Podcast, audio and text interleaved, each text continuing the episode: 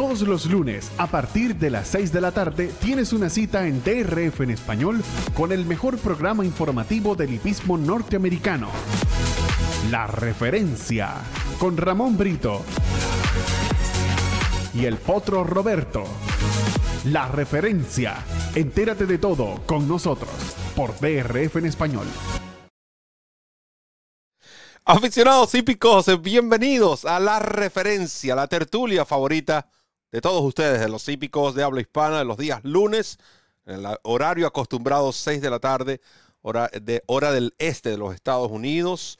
Les saluda Roberto El Poto Rodríguez, que estará acompañado no solo por Ramón Brito, el 30G, y por Randy Albornoz en los controles, como ya es costumbre. Hoy tenemos dos invitados especiales, que ya hablaremos de ellos en breve. Sin embargo, queremos recordarles y agradecer a Fincas San Bartolo de Don Bartolomé Mafla, quien hace posible este espacio patrocinante de la referencia en este 2024 de los días lunes. Así que vaya para Bartolomé, Don Bartolomé y toda la familia Mafla nuestras palabras de agradecimiento y apoyo a DRF en español, la casa de los hípicos de habla hispana. Ramón, bienvenido a la referencia, la tertulia favorita. Es correcto, Roberto. Un abrazo, un abrazo para Randy Albornoz, un abrazo a todos los amigos que están en sintonía, a los que se van incorporando poco a poco, a los que nos ven en diferido, todos bienvenidos de nuestra parte a la referencia de hoy, 15 de enero. Ya ustedes saben lo que viene. Viene diciembre. Y aquí estamos eh, listos, contentos, felices de compartir una vez más con todos ustedes este espacio que va a ser interesante porque Primero, tenemos dos invitados de lujo para ustedes que van a compartir con nosotros el programa. Eh, segundo, los temas son de actualidad, temas eh, realmente candentes. Yo creo que entre estos temas, nuestros invitados y la participación de ustedes, creo que se avecina un programa muy, pero muy interesante. Así es que no les digo, sino que pónganse cómodos, disfruten de su taza de café o mate, según sea su ubicación geográfica, y entérense de todo porque ya comienza la referencia. Y queremos comenzar presentándoles los eh, temas que vamos a estar tocando. Por supuesto, tendremos invitado a Junior Alvarado, quien hablará sobre Coris Wish. Joseph Guayay nos hablará de su relación con Bill Mott y de ese éxito obtenido hasta el momento. Algunos comentarios sobre Javier Castellano. Tuve una conversación bastante particular el sábado con Junior y en, la, misma conversación surgió este tema sobre Javier y, quiero que sea Junior quien lo exponga. Y por supuesto lo ocurrido con los jueces de Nairo. Así que usted no se puede perder ese espacio. Y para comenzar el programa de hoy, nada más y nada menos que tenemos al doctor Julio Rodríguez como invitado, quien nos acompañará en este primer segmento, el cual estaremos hablando sobre la situación eh, ya marcada, ya pronunciada de eh, CDI y el entrenador Bob Buffer. Así que mm, prepárense porque realmente yo he estado este, esperando este programa, créanme, desde el día viernes ansioso. El sábado pude conversar también con doctor Julio en Gulfstream Park y le planteaba, eh, por supuesto, la, posibilidad ¿no? de, acompañarnos en el día de hoy, como siempre, con mucho gusto. Así que sin más preámbulos, le damos la bienvenida al doctor Julio Rodríguez, que el hombre ya se comió los pequeños porque llegó a las 5 y 30 y ya está listo para estar con nosotros en la referencia. Bienvenido, doctor Julio. Muchísimas gracias, Roberto. Sí, ya estamos, ya cenamos. Muchísimas gracias, gracias por la bienvenida. Un abrazo, Ramón de, feliz año para ti, que todavía no te lo había dado. A Roberto sí tuve la, dicha de encontrármelo el sábado y conversar un poco. Eh, siempre tan agradable ver la, figura delgada de, mi hermano Roberto Rodríguez. Está acabado. Eso, eso es consumo interno. Eso es consumo interno, sí. Doctor, eh, y, qué, bueno que nos acompaña porque eh, yo creo que, y, como lo conversábamos, y, de nuevo, nos gustaría la participación del público, porque es muy importante esto. Hay temas que se dan a conocer, pero el público no tiene esa participación, no tiene esa opinión. No quiere decir con esto que los legisladores van a cambiar el, reglamento o lo que aplicaron porque en la referencia lo dijeron. Pero sí es bueno escuchar al público porque también nos hace, nos, nos da, eh, eh, nos, enteramos en qué posiciones están realmente en torno a esta situación. No es un secreto. Bob Buffer, eh, como ustedes saben, después de lo ocurrido con el ejemplar Medina Spirit, la, su descalificación y todo el proceso post Kentucky Derby, Bob Buffer fue vetado, simplemente así, ¿no? Por, por por CDI o la, organización Kentucky Derby o Churchill, Downs Incorporation. So, Buffer, no, los ejemplares entrenados por Bob Buffer no pueden participar en el Kentucky Derby, ni siquiera si están a cargo de su asistente, es decir, que no tengan ningún tipo de relación con Buffer. ¿Ok? Está bien, Mr. Buffer. Um, ha pagado, vamos a decir, ha cumplido con su penalidad, ha corrido ejemplares en el Kentucky Derby bajo otros entrenadores, lamentablemente no con el mismo éxito que él lo venía haciendo, pero estos ejemplares tenían, vamos a decir, cierto tiempo antes del derby para por lo menos poder acumular la cantidad de puntos necesarios bajo el entrenamiento de Buffer para entonces participar en la carrera de las rosas. Esto año a año lo han ido apretando y este año en particular, Buffer tiene hasta el 29 de enero, es decir, a partir de hoy, dos semanas para, número uno, como le decía el doctor Julio Rodríguez, conversar con los propietarios y decirle, mira, si tú quieres correr el derby, lo vas a tener que hacer sin mí.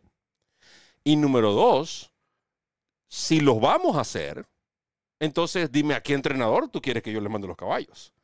Es un tiempo realmente muy corto y sobre todo no le da a Buffer, le impide a Buffer por lo menos probar una carrera preparatoria en este 2024 con sus ejemplares, porque todas comienzan prácticamente en febrero. Entonces, yo quiero, doctor Julio, que usted nos dé su opinión y, y me tomé el tiempo para hacer este preámbulo y que los fanáticos conozcan realmente cuál es la situación. Sí, perfecto, maravilloso eh, el preámbulo, muy completo y, deja ver a las claras realmente qué es lo que está sucediendo. Lo mismo que conversamos eh, el sábado y tú lo has explicado perfectamente. Indudablemente que esta es una, una medida más de estas sobrevenidas que afecta a Buffer. Este, como siempre lo hemos sostenido, nosotros estamos en, en acuerdo con un espectáculo limpio, pero tampoco podemos estar en, en, acuerdo con esta persecución que se ha establecido contra Bob Buffer, que, que, un, que es, una estrella, que, que, es una persona que le da prestigio al medio, que, su presencia imprime eh, prestigio a la actividad y que por algunos errores prácticamente pequeños, porque si te pones a analizar eh, Roberto y Ramón, eh, eh, la sustancia con la cual ha sido determinado algún uso inadecuado son sustancias que ni siquiera se podrían considerar de naturaleza grave, sino que son simplemente una forma de ayudar a los caballos. Y, y este tipo de medidas sobrevenidas que ahora le da hasta el día 29 para tomar una decisión que como acertadamente tú indicas, tiene un par de semanas para conversar con los con los dueños, buscar las carreras también, dónde van a correr, qué entrenador los va a tener. Lo sacan del paso porque le impiden participar en, en, los dos meses más importantes de la ruta al derby, que son febrero y marzo. Le quitan las tres carreras de Florida, que son súper interesantes. O sea, prácticamente, y pues podríamos decir, decirlo de esta manera, da mucho sentimiento, da mucho coraje que estas cosas ocurran porque pareciera que es casi un ensañamiento y yo creo que eso que tú decías de la participación del público, a pesar de que uno lee algunos comentarios indeseables donde aplauden eso, sé que la mayoría de los hípicos no podemos estar de acuerdo en, esta persecución. Esto ya eh, es a nivel de persecución personal. Y al contrario, lejos de beneficiar al espectáculo, creo que lo perjudica. Y obviamente, bueno, nosotros tampoco estamos de acuerdo. Ramón. Ciertamente, Julio, eh, primero te retribuyo el abrazo de Año Nuevo. uno de mis grandes amigos en, en, este medio eres tú y por supuesto te deseo todo lo mejor en este 2024. Y hablando de este tema, eh, yo lo, el punto de vista mío es el siguiente, ¿no? Existe un reglamento, existe una ley, ¿verdad? Esa ley se debe cumplir. ¿Qué dice la ley? La ley dice que si un ejemplar sale positivo un medicamento que no es permitido en competencias públicas, ejemplar es descalificado, el entrenador recibe una sanción. Pero esa sanción tiene un límite. Esas sanciones están establecidas. Hay una multa, hay una suspensión, pero eso tiene un límite. Eh, Churchill Downs se está amparando en, lo que es la propiedad privada y ellos dicen, bueno, como esto es mío, como esto es de mi propiedad, yo me reservo el derecho de admisión. Es decir, yo puedo permitir o no que eh, un profesional, en este caso el entrenador, eh, pueda participar o no con sus ejemplares en los hipódromos que son administrados o son propiedad de esta empresa lo que no se ve correcto es la, vamos a decir, la no transparencia en estas medidas, porque este anuncio de la fecha límite del 29 de enero se hizo de repente, es decir, no se advirtió con tiempo suficiente o con la antelación suficiente para que como bien decía Roberto, el entrenador pudiese conversar con sus propietarios y decirle, mire, tenemos esta situación, ustedes me dicen qué es lo que quieren hacer con los ejemplares. Esta fue una decisión que tomó esta gente o que a, lo mejor ya la había tomado, pero la hizo pública apenas el fin de semana pasado. Esto, esto ocurrió jueves o viernes de la, de la semana pasada. Entonces, eh, le dejan a, a, a lo que son las conexiones de estos ejemplares y al propio entrenador un margen de maniobra prácticamente nulo, prácticamente cero, lo cual no parece justo. Eh, lo que uno percibe de esta, de esta situación, por lo menos es, es lo que yo percibo, es que ellos están tratando de, por todos los medios posibles, este derby histórico que es el 150, que no haya la presencia, ni siquiera indirecta, de Bob Buffer. Entonces, eh, no se ve bien, a lo mejor mucha gente piensa que es que nosotros somos defensores a ultranza de Buffer y yo debo aclarar lo siguiente.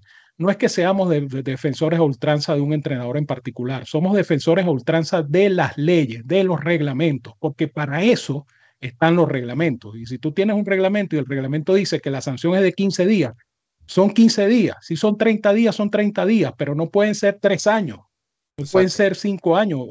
Lo que ellos pretenden es vetarlo definitivamente, cancelarlo, es lo que llaman la cultura de la cancelación allá. Y, esto no es correcto, definitivamente yo no puedo estar de acuerdo. E insisto, llámese Buffer, llámese como se llame, no es el hecho de que sea o no Bob Buffer, el hecho es que están tomando medidas sumamente arbitrarias que van en contra del Yo, yo le decía, gracias Ramón, yo hablaba con durante la conversación con doctor Julio, yo utilizaba el ejemplo de los principales deportes en, Estados Unidos. Recuerden que el hipismo está lejos, primero, lejos de ser el principal deporte, de los principales deportes en Estados Unidos. Es el fútbol americano, es el béisbol, es la NBA y es el hockey. En ese mismo orden. Esos son los cuatro principales deportes. Y dentro de esos cuatro principales deportes existen reglamentos cuando hay violación, en este caso con el uso de sustancias que están prohibidas cada, eh, vamos a decir, cada organización tiene su reglamento. Yo le planteaba el del béisbol y específicamente utilizaba el nombre no por como, como lo que estamos diciendo, no porque simplemente se trataba de ese pelotero, sino que usamos un nombre reciente y es el de Fernando Tatis Jr. A él salió positivo usando esteroides, se le, dio la, se le aplicó la suspensión regresó y ahí está Fernando Tatis Jr. jugando. Que eso todavía lo sigue ayudando o no lo sigue ayudando, no tiene nada que ver. Ya él pagó con su suspensión. Ya él pagó, a él se le, se le descuenta el salario de esos partidos, no jugó, etcétera, etcétera, etcétera. El equipo pierde dinero porque al no estar Fernando Tatis Jr. jugando, por supuesto, menos personas van a asistir al, al, al, al estadio, etcétera, etcétera, etcétera. Entonces, ¿por qué no aplicamos eso acá? Si ya el entrenador X, como bien, y estoy de acuerdo con Ramón, no estamos en defensa de Bob Buffer, para eso Buffer creo que tiene abogados que son, tienen mucho más conocimiento que nosotros. Independientemente del profesional que sea, si esa fue la falta y ya tú pagaste el tiempo por esa falta, que, que determinaba el castigo, entonces, ¿por qué ahora, o sea, sobre qué, doctor Julio, sobre qué están tomando la decisión? ¿Ahora qué hizo algo adicional o es simplemente están extendiendo una penalidad que entonces al principio, si es de esa forma, entonces esa suspensión o esa sanción, entonces no tuvo clara desde un principio. Estoy de acuerdo contigo. Eh, yo vi un comentario que alguien hizo, de hecho, en respuesta a una afirmación que nosotros colocamos en, Twitter o en, en, X, este, y decía que, que el gran culpable de todo, o los grandes culpables de todo, son sus abogados. Yo no sé si, si Ramón tendrá algún detalle sobre cómo fue la defensa o si fue inadecuada, pero él dejaba ver que los grandes culpables eran los abogados por el tipo de acuerdo que habían llegado a que habían llegado con, con Churchill Down. Yo no sé, Ramón, si tú sabes algo de eso. No, para nada. Este, yo creo que los abogados hicieron su trabajo como tenían que hacerlo, ¿no? Este, argumento versus argumento, el argumento del, del, acusado versus el argumento del, del, demandante o el acusador. No creo, bueno, no tengo conocimiento legal, pero no creo que los abogados hayan sido los culpables de, esta situación. Honestamente, no me suena, vamos a decir, lógico. Sí, de todas maneras, eh, eh, como decía Roberto, eh, hay una pena, ¿ok? ¿Cuál fue la pena? ¿Cuál es, la imposición que se hace? Y eh, muy lejos de eso está esto de que un par de semanas antes eh, te avisen que ya tú tienes que cambiar los caballos porque si no, no van a poder participar. Esto es absolutamente sobrevenido. Esto no está, esto no está escrito en ninguna parte. Y allí donde uno dice, caemos en que esto es prácticamente una persecución y el hecho de que sea una empresa privada no le da ese derecho tampoco de, de violar la, la, la, naturaleza de una pena por, por, por, algo que se cometió. Y yo insisto, este, lejos de beneficiar el espectáculo y lejos de beneficiar la, la conmemoración del 150 aniversario del derby, al contrario, le quita. El entrenador más ganador del, derby. el, más ganador, el más solicitado, el más visto. Y como decía tú, Roberto, así como Tati dejó de, de asistir la gente al estadio porque ya no jugaba, no, no dudo que mucha gente también le pierde un poco de interés a las cosas porque no está Buffer, que es el, bueno, imagínate, el más reciente doble coronado, eh, el que más gana y un hombre de prestigio, un hombre de un carisma enorme que cometió un error o que él ni siquiera fue él. Cometieron un error con, su, con sus ejemplares, pero ya lo pagó, ya, yo creo que ya está bien. Y hay algo interesante en este corte del 29 de enero, porque entonces los caballos de Buffer que regularmente corrían el Robert B. Lewis, ya tienen que estar bajo otro entrenador, que el Robert B. Lewis se celebra el 3 de febrero. Regularmente Buffer no, no toma la ruta de Florida, es California, y por supuesto lo que es el centro del país, en ocasiones como ocurrió bajo Team Jack Team en ejemplares a Aqueduct. Pero no vamos a ver caballos de buffer, o por lo menos los que los propietarios decidan intentar acumular puntos para ver si pueden entrar al Kentucky Derby bajo otro entrenador. Quizás los vamos a ver en el Robert B. Lewis, quizás los, vamos, los puede, ¿por qué no? En el Reason Star, el Rebel, el Sunland Derby, una carrera que se corre en, en Sunland Park, el, el, mismo San Felipe y por supuesto ya apuntando ¿no? a lo que es el Arkansas Derby, el Santa Anita Derby, que han sido las dos carreras que Buffer se ha apoderado de ellas, si se puede decir. Se apodera de ellas. Ahora, ahora Ramón, solo, yo tengo una lista corta aquí. Como propietario, como propietario, sabemos que hay propietarios que han plantado bandera a favor de Buffer. Es decir, no les importa ni siquiera no correr el derby. Y quizás voy a mencionar ejemplares que son propiedad de esas personas. Pero también hay otros que a lo mejor dirán, mira, yo quiero correr el derby, déjame ver qué entrenador yo puedo buscar.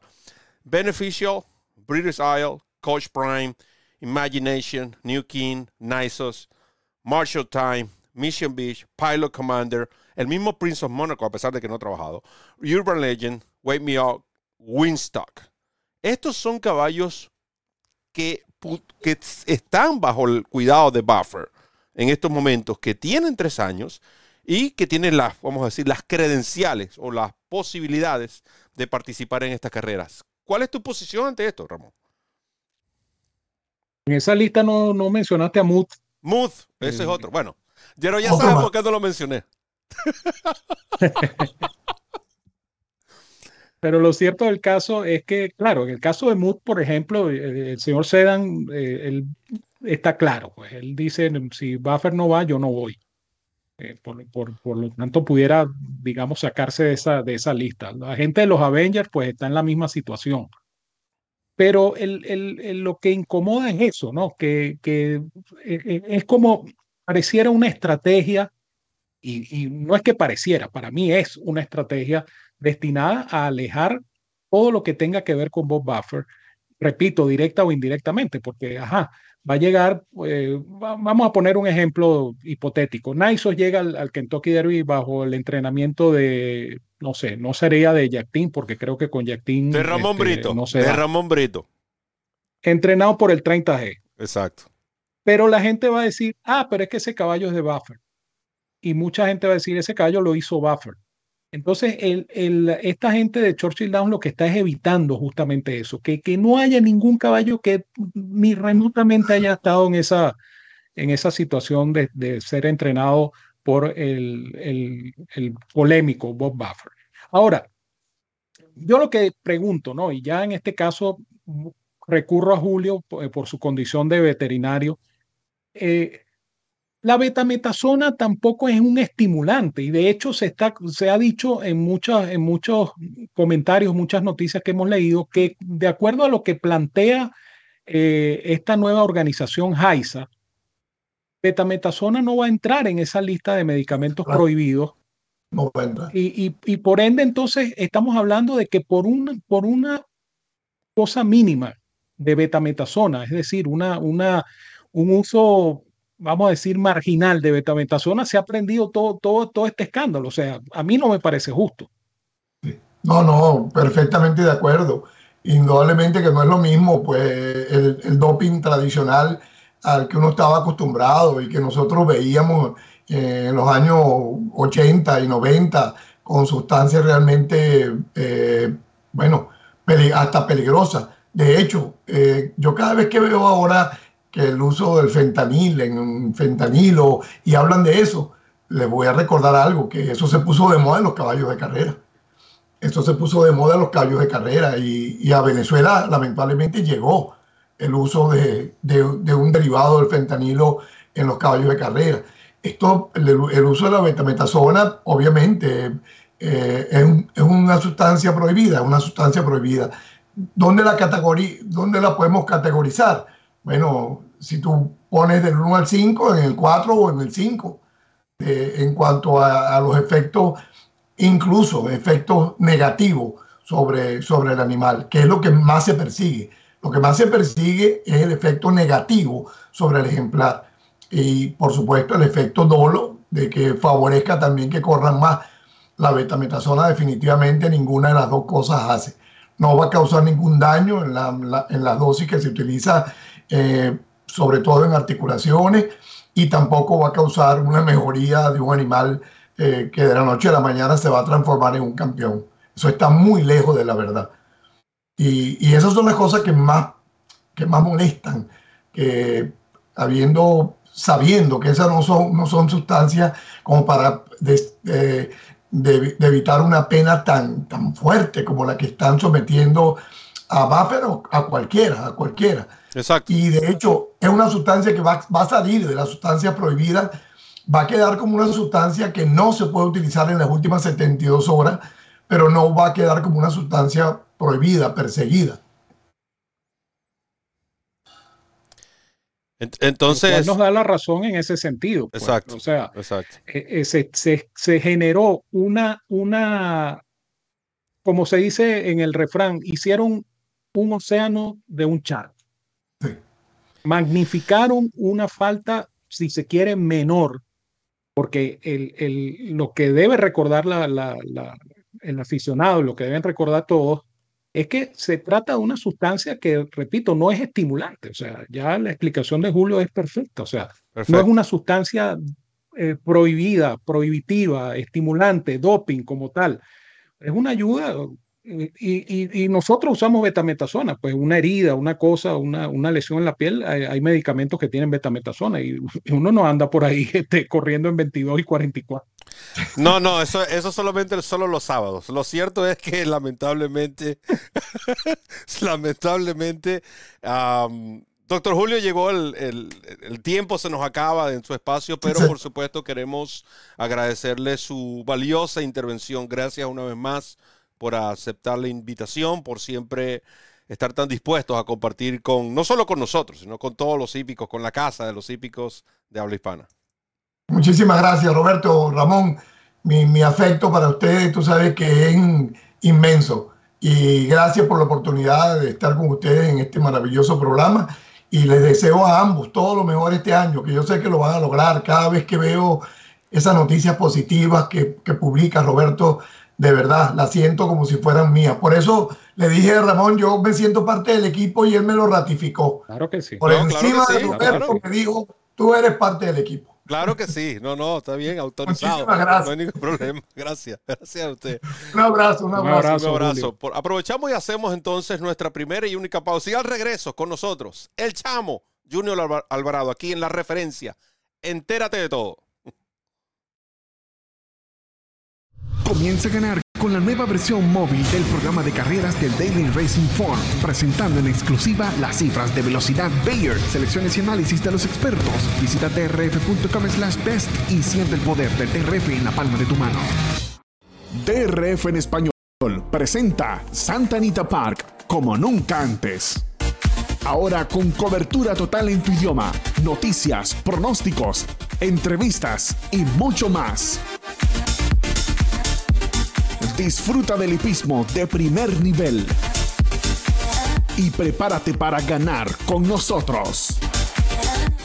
Santa Anita Park, desde la Casa de los Hípicos de habla hispana, DRF en español.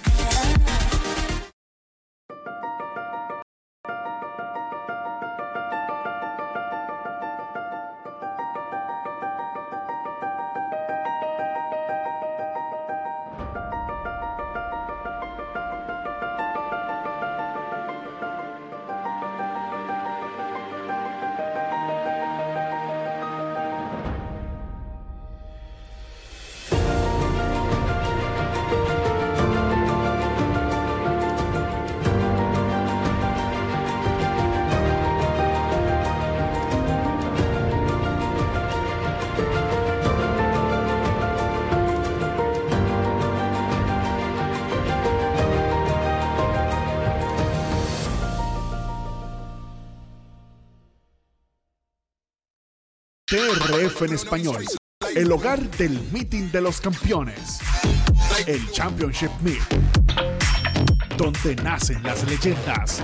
Golf Stream Park. Análisis, noticias y todo lo que necesitas para estar informado por TRF en español.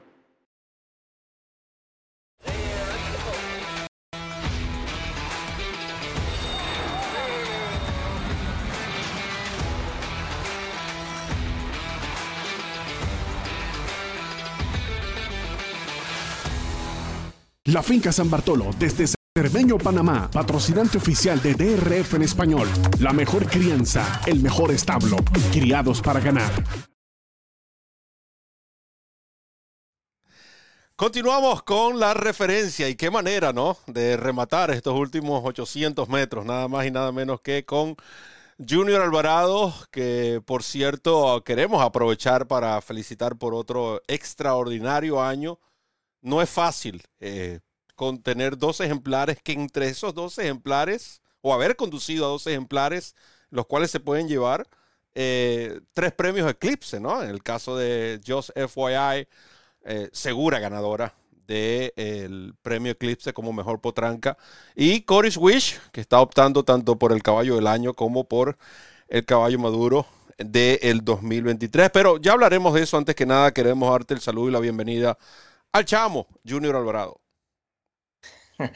Eh, sí, gracias Roberto, un gran saludo, este gran saludo a ti también Ramón y de verdad que muchísimas gracias por la oportunidad que me dan de, estar en su, su programa y, bueno, a, disfrutar los minutos que tengamos aquí a su disposición. Sanamente. Muy importante. Junior, vamos a comenzar con el tema de los ejemplares, como lo hablábamos el sábado.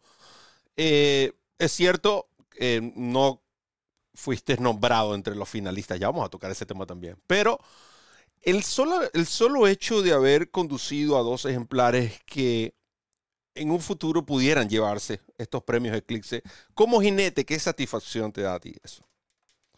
No, fíjate, de verdad que, mira, más contento como jinete el, poder haber em, tenido primero la oportunidad de conducir estos ejemplares y un segundo el poder haber Em, desempeñado eh, la carrera con ellos como de la forma como nos fue, de verdad que es algo de verdad que bien satisfactorio como jinete, este, estar en esa posición, de verdad que es algo que, como quien dice, lo hemos trabajado por años y, fíjate, este, de verdad que, que, es algo que por lo que uno normalmente trabaja año y año. Uno todos los años hay, diferentes tipos de carreras, pero como quien dice, siempre la meta de uno es tratar de, de tener este tipo de ejemplares que son los que te pueden llevar siempre a un siguiente nivel como jinete. Ramón. Lo cierto del caso, Junior, y aprovecho eh, para públicamente eh, enviarte un gran abrazo, desearte todo lo mejor este año 2024, porque el año 2023 creo que te deja muchas cosas buenas, pues que si así llueve, que no escampe, Junior, que, este año 2024 pues sea igual de positivo. Eh, yo lo que, lo, que, lo que más veo importante o lo que más me llama la atención es que para un jinete profesional, no es fácil tener un buen caballo durante una temporada. Uno, no es fácil. Tú tuviste dos ejemplares eh, destacados, ¿no? Estamos hablando de la potranca Joseph y por supuesto Cody Wish, que, que aparte de, su calidad y aparte de lo que demostró en la pista, e, esa gran historia de Cody Wish con, con, con, el muchacho lamentablemente fallecido Cody Dorman, eh, ¿Cómo, te mueve o cómo te movió, cómo te afectó ese vínculo entre Cody Wish y el propio Cody Dorman?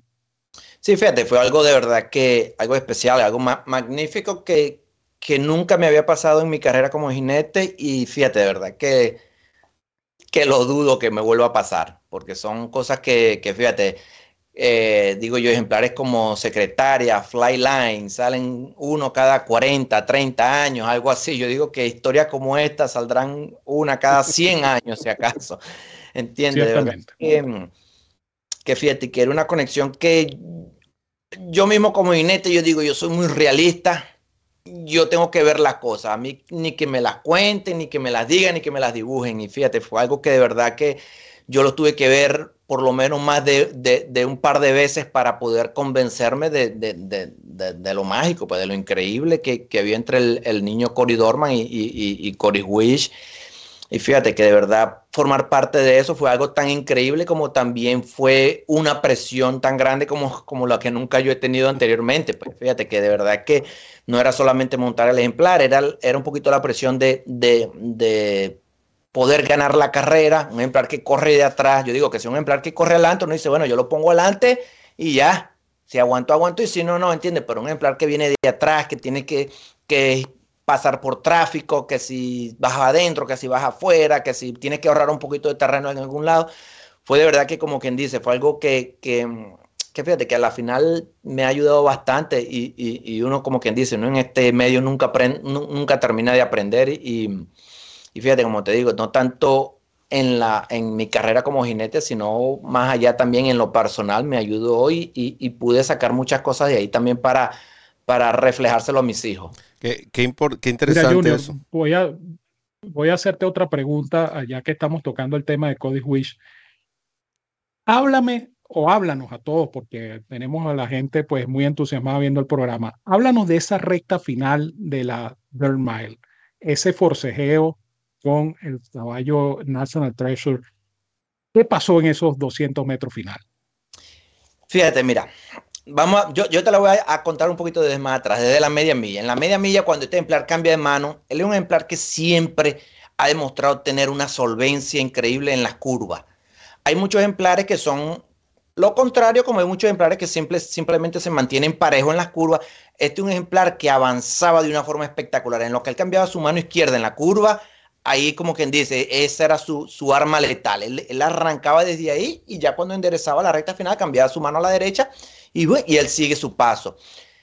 Ese día, cuando me cambió la mano izquierda, prácticamente estaba rezando yo un Padre Nuestro que en lo que cambiara de mano me diera, me diera la reacción que yo esperaba, porque lo que pasa es que yo creo que eso era lo de él. No le gustaba hacer el cambio de mano en la primera curva y después cuando viniera otra curva volver a hacer el mismo cambio de mano. Yo creo que fue lo, por eso es que yo creo que él nunca fue un ejemplar de dos, de cuatro codos. ¿Entiendes? Entonces, fíjate, cuando yo voy llegando a la media milla en la carrera, y veo que el ejemplar agarra su intención, digo, bueno, espectacular. Ya de ahí empecé yo, como que dice, a, maniobrar, a tratar de llevarlo y de ahorrar terreno. Yo sabía que, que, él me estaba dando su carrera, pero al mismo tiempo yo no podía tampoco dar ventaja, pues yo tenía que saber aprovechar lo más que pudiera. Y fíjate, ya al final, cuando enderezamos, me cambia la mano de la derecha. Ya yo siento que él viene acercándose al puntero, pero ya no viene, ya no me trae la misma fuerza pero lo siento, siento es la agresividad de él. Él siempre fue un caballo, digo yo, siempre fue un caballo agresivo, que con el único, que, aunque no fue agresivo, fue con el niño Corridorman. Y lo estoy sintiendo que él va buscando el caballo, y va buscando el caballo nacional trecho, lo va buscando. En todo lo que yo llego ahí, yo digo, bueno, si sigue así, lo podemos pasar. En eso, el empleado National Treasure sube un poquito y crea un, un contacto, quizás algo mínimo, pero yo digo, como, como muchacho peleón al fin, viene el caballo mío y se aguanta ahí y empieza a dejarse a cargarse hacia adentro al mismo tiempo. Yo a todas estas, yo tratando de tirarle las bridas hacia adelante, como que olvídate de eso, la vamos, que la, vamos a ganar la carrera, que ya estamos aquí llegando, que, que, que, que, cuento de ponernos a pelear a esta hora. Y fíjate, y él lo que él quería, él seguía como que tratando de cargándose hacia adentro, como dejándole caer su cuerpo al otro caballo, mientras yo tratando de ganar la carrera. Pero fíjate, este, yo sabía que, que en el cabeceo al final él, él, él, él había ganado la carrera pero también sabía de que podría haber el, reclamo. De hecho, cuando, cuando yo estoy ya parando el ejemplar, Fabián Pará me dice, Junior, voy a, voy a reclamar. Yo le digo, no, seguro, te haga lo que tenga que hacer. Una carrera de un millón, ¿sabes? Hay que, hay que, tirarse todos los lances que uno pueda. No, no, eh, y, Pero eso fue, eso fue race riding. Exactamente. Sí, Y, y, algo interesante, Junior, ¿no? Porque quiero, quiero varios temas que queremos tocar y uno es estos ejemplares que hemos mencionado son entrenados por Bill Mott. Hasta el momento yo soy fanático de las estadísticas. Incluso a veces comparto con Junior ciertas estadísticas y dice, oye, ¿en qué momento yo hice eso? Pero bueno, eso es que mango. Pero tú le has montado dos mil veces a Bill Mott. Caballos de Bill Mott. 359 victorias. 48% en el dinero. Eh, y estamos hablando que Bill Mott, por supuesto, miembro del Salón de la Fama, pero no tiene esa gran caballada como otros entrenadores lo tienen. ¿Qué, ¿Qué, ha sido la clave en esa relación Junior Alvarado-Bill Mott? Fíjate, este, lo que yo digo que a mí me ayudado bastante, por lo menos, a entrar con Billy Mott y, lo que, y la confianza que yo me he ganado con él es el, empezando como quien dice desde cero. Nosotros empezamos con, lo, con los dosañeros. Es el trabajo que nosotros siempre empezamos con los dosañeros, la, como quien dice, la fundación. La, de ahí es que yo creo que, que él, yo lo entendí lo que él le gusta hacer con los ejemplares y, y es la forma como quien dice, como que a mí me gusta también montar, a mí me gusta no simplemente montar un caballo y vámonos, sino que también me gusta que el ejemplar aprenda, me gusta que el ejemplar sepa cómo hacerse caballo, cómo darte el 100% como caballo, ¿entiendes? Porque fíjate, yo he tenido muchos ejemplares con él que, que a temprana edad, antes que debutaran, eran ejemplares que nosotros pensamos que iban buenísimo, buenísimo, buenísimo, y él los ha parado simplemente por la razón porque él me dice, no, Junior, yo creo que este es un ejemplar que está demasiado alterado, está demasiado, está, trabajando demasiado fuerte, yo quiero que él se cambie un poquito más porque después no nos va a durar a la larga. Y fíjate, son esas cositas que yo le he entendido, ya yo sé la forma como él le encanta trabajar y, y, fíjate, es lo que te digo, ya hay una relación ya más de, de, 12 años aproximadamente que ya yo tengo montándole a él y, Y yo creo que es, esa ha sido la, clave a, tantos éxitos. Pero igualmente a la hora de montar las carreras, es un entrenador que, fíjate, yo diría que por año me dará cuatro o cinco instrucciones, cuando mucho al año. ¿Entiendes? Ya eso es cuando, son cosas especiales de un caballo, de algo que, que, que, que, estemos o experimentando normalmente, que él a lo mejor me dará uno que otros detalles de, que le gustaría tratar algo diferente, pero normalmente, fíjate, eh, él, me recuerdo, mira, te voy a poner el ejemplo de la yegua Joseph Guaya en, en la Breeder Cup. Yo llego ahí, le doy la mano y le digo, ¿qué vamos a hacer, Billy? Y él me dice así, me dice, ya yo la entrené, me dice, si te voy a decir cómo montar a ti, entonces estamos mal, me dice, estamos mal, entonces pues tú eres el que sabe montar, me dijo. Y fíjate, después de ahí, fíjate, este, y te da esa confianza, eso es como quien dice, un, un, como un pequeño chiste, pero al mismo tiempo te da esa gran confianza. Y fíjate, yo salgo a hacer lo que yo sé hacer, pues, sin, sin ningún temor a, que me pueda equivocar, porque como, como, he ganado carreras yo que las he sacado de abajo, como también hay carreras que, que, no, que no me han salido de la forma que yo he esperado, pero tampoco es que él me, me, me, ha, me ha, castigado por eso, pues simplemente seguimos, nos movemos y, y, así seguimos avanzando. Pues. Qué, qué, interesante, ¿no? Y escuchar todas estas anécdotas y gracias a todos los fanáticos por los buenos mensajes que le han enviado a Junior Alvarado en el chat. Junior, te, bueno, después te los puedo leer con calma, pero eh, gracias, gracias por eso, porque también resaltan y, valoran y aprecian el gran trabajo que realiza eh, eh, Junior Alvarado, a quien públicamente, lo he dicho, se lo he dicho a Liz, lo he dicho públicamente, tiene asegurada, escuchen bien, tiene asegurada una carrera profesional una vez que se retire como jinete. Junior es very well spoken y tiene mucho conocimiento del hipismo. Nuestro, el próximo analista hípico de DRF español, Junior Alvarado. Junior. ojalá. Junior. Hay un tema, porque ahora hemos tocado en estas últimas semanas el tema de los premios Eclipse. Y todos sabemos, mencionábamos a Bill Mott, y hace meses, en programas que hicimos, estadísticamente, Bill Mott no ni siquiera entraba entre los finalistas, estadísticamente hablando. Ahora, después de la Breeders' Cup, y cuando tú analizas en frío, dices, wow, ¿cómo puedo dejar yo fuera de tres finalistas a un entrenador que posiblemente va a tener tres campeones y cuatro premios Eclipse. Entrenar a tres caballos campeones en, en, un solo año, creo que es digno de admirar. Ahora, ¿a quién iban a sacrificar en este caso? ¿Cuál iba a salir perjudicado? ¿O era Pletcher? ¿O era Shaq Brown? Porque por haber sido el mayor productor de dinero, no iba a ser Brad Cox. Era, era mi pensamiento.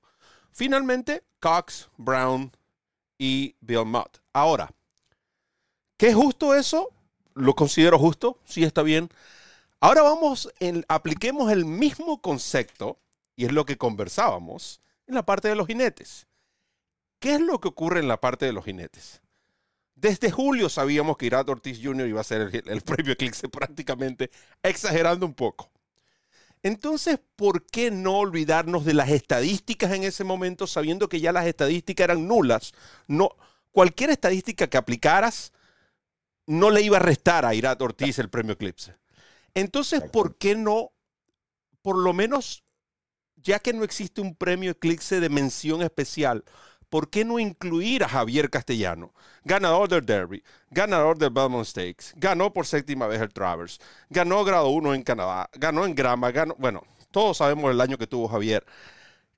¿Cuál es tu opinión con respecto a esa situación? No, fíjate, eh, definitivamente 100 ciento de acuerdo contigo. Yo también pensé lo mismo, este, y de igual manera, pues yo pensé, bueno, Aira no, no, no tiene rival, ni que le busquen, como que dice, ni que le busquen la caída de la forma que se la busquen, los números de él están demasiado en, otro nivel prácticamente. Entonces yo también pensé lo mismo, y dije, bueno, y por lo menos como, como reconocimiento, porque ya no se lo va a ganar el Iglesia pero un reconocimiento de lo muy bien que, que le fue en el año a Javier Castellano, la, cantidad de carreras clásicas que ganó, el tipo de carreras clásicas que ganó, la, el Traver por, ¿cuál fue? La, la, Bueno, imagínate, entonces eh, yo me lo imaginaba, así como me imaginaba a Ira Ortiz, que era un 1 en 9 al ganarse el Eclipse Award, también me imaginé que por lo menos eh, Javier podría ser un 1 en 9 para estar ahí entre ellos, pues no a ganarlo, pero para estar ahí, como quien dice, entre los nominados. Y fíjate, de verdad que yo, que yo, yo mismo quedé, que, quedé asombrado y fíjate, a mí me, me, me mandaron mensajes dueños que yo conozco que no tenían el número de Javier para que yo le dejara saber a Javier de que ellos se sentían mal, el, el, que estaban sorprendidos de que no tuviese por lo menos nominado. Sí, y, fue, una reacción, fue una reacción pública, realmente. Muchos, muchos de los eh, periodistas hípicos y personas que quizás no forman parte de la votación reflejaron eso en las redes sociales, porque era merecedor y quizás basado en este pensamiento que nosotros dos hemos conversado, el que mira, si ya sabes que Irat va a ganar, menciona al otro. No le estamos restando mérito a Pratt ni a, ni a Tyler Gaffalion. Estuvieron extraordinarios años que estadísticamente es mucho mejor que Javier. Pero si ya tienes el ganador, por lo menos premia el esfuerzo y el año que ha tenido un, un hombre que es primero Salón de la Fama, cuatro veces ganador del Eclipse que te da el año que te da. Javier creo que revivió de una manera u otra eh, eh, el espectáculo, sobre todo en la parte del, público de habla hispana este año. Y eso benefició al hipismo norteamericano. Exactamente así es, fíjate. Y, como te digo, ganar el, Kentucky Derby y después ganar el Belmont con dos ejemplares diferentes es algo que... Ese es otro punto interesante. Ejemplares diferentes. Si tú conduces el mismo, qué bueno, estás conduciendo el mismo, pero tener que conducir a uno y después venir y picar otra monta en el Belmont y ganarla también, fíjate, es algo que, un mérito que, que, fíjate, es algo que, que, yo me lo pienso como yo, que tratar de conquistar algún día y lo veo que, y, y, sé lo casi imposible que es de, de, de, de realizar esa hazaña. Es así, es así. Oye, Junior, preguntan acá en el chat eh, qué significado tuvo el premio Mike Venecia que obtuviste el año pasado. Es un premio realmente que reconoce la calidad humana y la calidad profesional de un jinete. En este caso, tú tuviste ese, ese privilegio. Sí, fíjate, de verdad que, no, bastante agradecido. Es algo que, que, que como quien dice, este, uno actúa de la forma que uno, que uno de la forma como a uno lo criaron y, y, fíjate, ese, fue, ese es algo que a mí me, me, me, me inculcaron desde mi, mi, niñez, mis padres, la forma como ellos me educaron y, y es algo que simplemente me, gusta pasar a muchas personas, ayuda al que, trato, al que se pueda ayudar y se le da consejo al que se le pueda dar consejos. Y igualito, pues en carrera trato de, de, de, ser una persona limpia, trato de conducir mis ejemplares, no trato de conducir ejemplares de alguien más en carrera y, y fíjate, son, son como dice, muchos ya años de, de, estar tratando de hacer las cosas correctamente y, de, una manera, de una manera limpia, pues. Y hablando de, correctamente y de manera limpia, entonces me das pie para entrar en un tema. Déjame, ya, déjame colocarle el mute porque si, si yo hablo no cierra el programa. Pero hay, hay, hay varias, varias conjeturas que se tejieron en, en, en, base a esa famosa carrera, el New York Stallion Series, eh, la carrera donde ganó este caballo Antonio Venice con Manny Franco. Y eh, Junior, tú llegas segundo con Brick Ambush. Eh, la carrera, bueno, la ha visto todo el mundo y, y, yo creo que la opinión de la opinión pública con respecto a lo que ocurrió en esa, en esa prueba es unánime. Es decir, el caballo de Manny Franco eh, se mete a la brava, eh, se abre paso por donde no se debía abrir paso, gana la carrera. Y tú vienes pasando por fuera con este otro Brick Ambush y llegas en el segundo lugar. Y lo que menos pensó cualquiera, porque te garantizo que eso, que eso fue así. De hecho, te comento, no sé si tú eh, viste o, o, te enteraste, pero la reacción en la transmisión de Naira de Maggie Wolfendale esa muchacha estaba indignada, no solamente porque el caballo del esposo se fue el que más, el, más afectado en ese tropiezo, sino porque después que se declara la carrera conforme, el caballo que sale descalificado es el tuyo, Brick Ambush. Y uno ve la carrera, y por eso te decía eh, fuera del aire que yo todavía no la digiero, yo he tratado de digerirla, pero no puedo. Uno ve la carrera y uno dice, o sea, ¿qué pasó? ¿Cuál es, cuál es tu versión, Junior, de, de lo que pudo haber pasado en ese, en ese codo final de esa competencia. Fíjate, Ramón, de igual manera, yo traté de ver cómo, traté como quien dice de ponerme en la mente de ellos y de buscarme yo mismo viendo en qué momento pude yo haber hecho algo ahí que, que diga, ok, por este 0.5% te vamos a bajar. Y fíjate que ni eso lo pude conseguir yo. Vi, vi la carrera y fíjate, el día que nosotros tuvimos las movies, que es al siguiente día que nosotros tenemos que ir a ver a los comisarios, estaba Javier, estaba, eh, fue Eric Cancel, que fue en mi representación, a pesar de que yo estaba en FaceTime, bien, hablando con los comisarios, este, el mismo Manuel Franco, y fíjate, el mismo Javier les decía a los comisarios, ustedes cometieron un error, Ustedes bajaron el caballo que no era. Junior va pasando por fuera y él no tiene nada que ver. Yo tengo el caballo de adentro, que es el que está tratando de salirse en ese momento, y él sale y nos pone en esa mala posición. Ok, Manuel Franco después agarra y se vuelve y se mete adentro, pero ya había ocasionado todo. Junior, Junior va por allá por fuera y él no está haciendo nada. Y los comisarios simplemente le dijeron, bueno, eso es tu opinión. Y el Javier le está diciendo, sí, esa es mi opinión. Y yo fui el perjudicado, yo soy el que estoy en ese momento, yo estoy viendo lo que está pasando, le dice él. Y fíjate, Eric Cancel le viene y le dice lo mismo. Mira, ahí se ve que el de caballo de, del escano, el escano como que se pone y jala el caballo de él hacia adentro. También Manny Franco sube un poquito. Franco dice, yo iba buscando, tuve que buscar un poquito hacia afuera porque casi le, le agarro las patas al caballo que iba enfrente mío. Ya él está diciendo que él tuvo que buscar afuera, que fue el que está moviendo el... Entonces, pero era algo que yo, yo no sé de verdad como quien dice, a todas estas yo todavía no sé qué, cuál, fue lo que ellos aplicaron. Cuando yo le pedí la explicación, le dije, necesito que me expliquen o qué reglamento o, cuál fue su criterio. ¿Por qué? Ellos simplemente me dijeron, tú eras el que ibas afuera, tú eras el único que pudiste haber em, quitado la presión, la presión que había. Y yo le digo, pero es que yo no, eso no es ninguna presión, yo estoy en mi línea. Yo no estoy supuesto a quitar ninguna presión, porque si el caballo de adentro no sube, nunca, nada pasa. Entonces digo, yo les digo, usted me tiene que enseñar un reglamento donde diga que si un caballo está afuera y se forma un lío adentro, que el caballo de afuera tiene que moverse hacia afuera o será descalificado. Yo digo, ¿dónde aparece eso? No, no, eso es algo porque ustedes, ustedes los jockeys tienen que cuidarse uno al otro. digo, yo no tengo ningún problema, pero es que yo ni inicié nada, ni yo tuve contacto con el caballo que iba al lado mío adentro, ni nada por el estilo. Yo estoy en mi línea que yo, yo no soy adivino, que el caballo de adentro se va a salir y va a formar ese, ese, ese revolú que se forma él, le digo yo. Y de paso, entonces también soy yo el que tengo que moverme más para afuera para ayudarlo. Le digo yo, yo no tengo nada que ver. Yo, ya yo iba casi que medio largo enfrente de todos cuando todo eso está pasando, le dije yo. Digo, yo ni siquiera tengo ojo de ver lo que está pasando aparte. Yo lo que estoy seguro es de que yo me estoy manteniendo en mi línea. Y él me dice, no, no, tú, tú, tú, sabías lo que, lo que estaba pasando porque los muchachos dijeron que iban gritando. Y le digo, sí, pero ellos van gritando, pero qué sé yo si están pidiendo un pase o que quieren pasar por un lado que no tienen que... Yo le digo, yo, yo, no tengo nada que ver con, eso. Y yo dice, bueno, eh, ustedes montan todos los días juntos y tú eras el único que pudiste haber quitado la presión de, ahí. Y yo le digo, ¿a, qué te refieres? Le dice yo, ¿a qué, ¿a qué se refieren con que yo tenía que quitar la presión? ¿A qué es eso? No, tú entiendes lo que nosotros estamos queriendo decir. No, yo no entiendo, les dije. Yo quiero que me lo expliquen, que es quitar la presión. ¿A qué se refería? A que yo me moviera dos, tres líneas para afuera, le dije. Y me dijeron, no, no, tú sabes cómo es, nosotros, ustedes montan siempre juntos, ustedes tienen que cuidarse. Me salían con, me, me volvían para atrás con la misma. Lo, lo más triste de esto, porque errores cometemos todos a diario, ¿ok? Los jueces, es evidente que cometen errores. Todos. Lo más triste de todo eso, para mí, según mi apreciación, ha sido de la forma como se ha manejado la situación.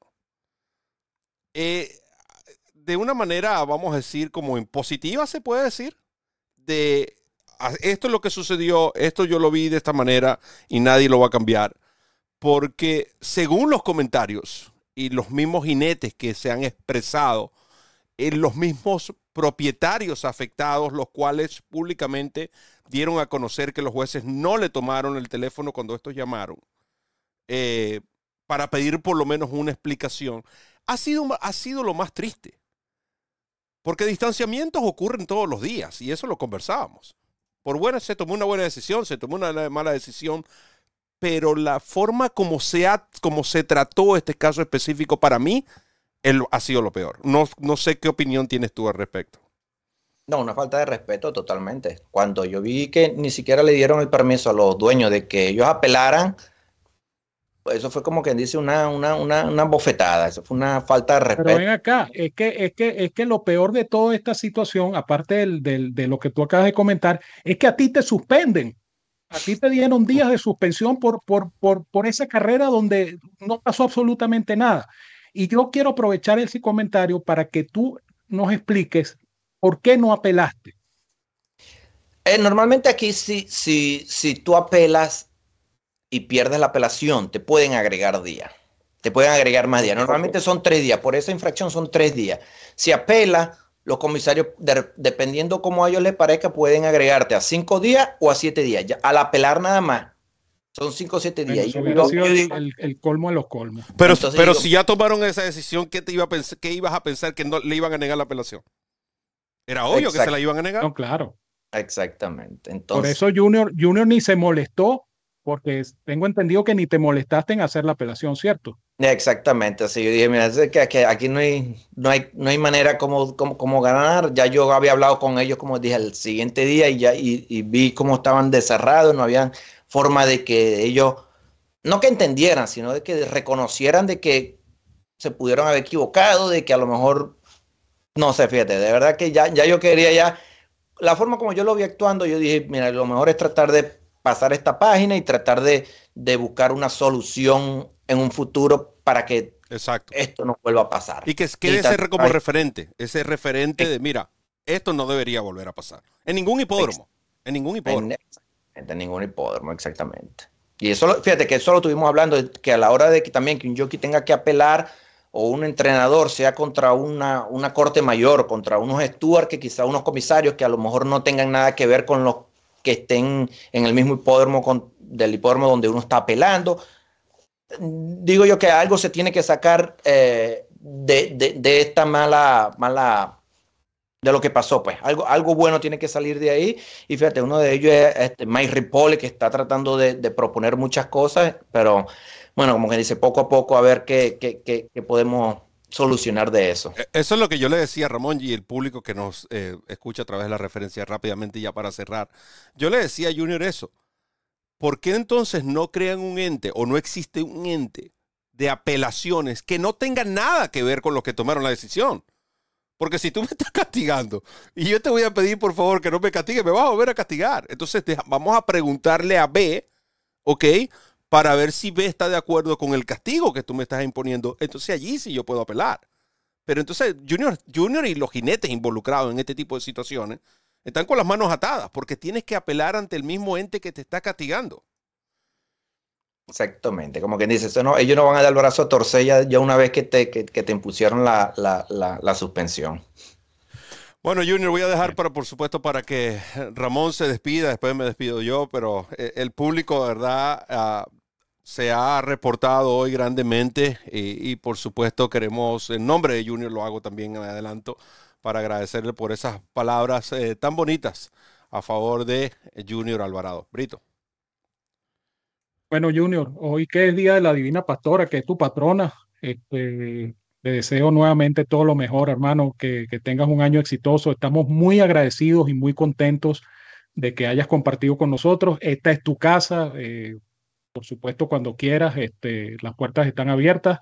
Y nada, todo lo mejor siempre, Junior, desde acá de Caracas. Un gran abrazo para ti, para la familia y que todo salga bien. Eh, no, gracias Ramón. igualmente para ti, muchas gracias Roberto por la, oportunidad que me das en, que me dieron en su programa. Eh, por aquí siempre a la orden. Roberto sabe que yo siempre he sido una persona que, que, me gusta siempre tener esta comunicación, con, dejar saber por lo menos el punto de vista de un jinete, de lo que uno opina tanto como en carrera, como en otras carreras, como de tantas cosas del hipismo. Y siempre de verdad que a la orden y, y agradecidos enormemente. 100% y eso lo puedo corroborar. Eh, si hay un jinete que está allí y si cuando no puede me dice, mira, no puedo hoy, pero puedo este día. De una vez me, me, en el calendario, es Junior Alvarado. Junior, muchas gracias por tu tiempo. Gracias por compartirnos primero desde lo que es tu, tu relación con Bill Mott, esa historia de Corey Durman. Eh, tu agradecimiento, porque es notorio tu agradecimiento a, a Bill Mott, tu opinión sobre Javier Castellano en relación a los premios Eclipse y por supuesto aclarar un poco más de esa engorrosa situación ocurrida con las, eh, los directivos o los, por lo menos los jueces de Naira. Así que muchas gracias, Chamo, y por supuesto te deseamos el mejor de los éxitos a lo largo de este 2024 y, ¿por qué no?, por muchos años más. Que no manden a retirar a Junior todavía, que está muy chamo. Así que fanáticos, hemos llegado al final de nuestro programa de hoy. Por supuesto, hemos disfrutado. Ramón, seguramente te quiere decir algunas palabras ya despidiéndonos antes que Randy nos cierre la puerta. Sí, señor. Eh, contentos y felices de haber compartido con todos ustedes. Eh, nuevamente el agradecimiento a Julio Rodríguez y a Junior Alvarado por eh, estar y ser parte de este programa especialísimo del día de hoy. Y bueno, con esta alegría, pues les digo como siempre que los quiero mucho y los quiero de gratis. Gran abrazo a todos donde quiera que se encuentren. Cuídense mucho. Feliz y productiva semana. Y ya vieron, este es el canal. Este es el canal. Este es el canal de los hípicos de habla hispana, de RF en español, que es nuestra casa, pero que sobre todo es su casa. Agradeciendo, por supuesto, a toda esa gran fanaticada que estuvo ah, participando en el chat, a todos aquellos que van a ver este programa en diferido y aquellos que nos van a escuchar. Recuerden que nuestros programas también están disponibles en las mejores plataformas de audio que existe, como Apple Podcasts y Spotify, por solamente mencionar dos. Agradecido también de Finca San Bartolo, que hace posible este espacio de la referencia en el 2024, patrocinante exclusivo de la referencia en DRF, en español, la Casa de los Hípicos de Habla Hispana. En nombre de Randy Albornoz, quien estuvo en los controles, agradeciendo también a doctor Julio Rodríguez, Junior Alvarado, Ramón Brito, quien me acompañó, mi fiel compañero, y quien les habló, Roberto El Poto Rodríguez. Les recuerda correr la milla extra. Nos vemos en miércoles de mangos, miércoles a las 12. Vamos arriba.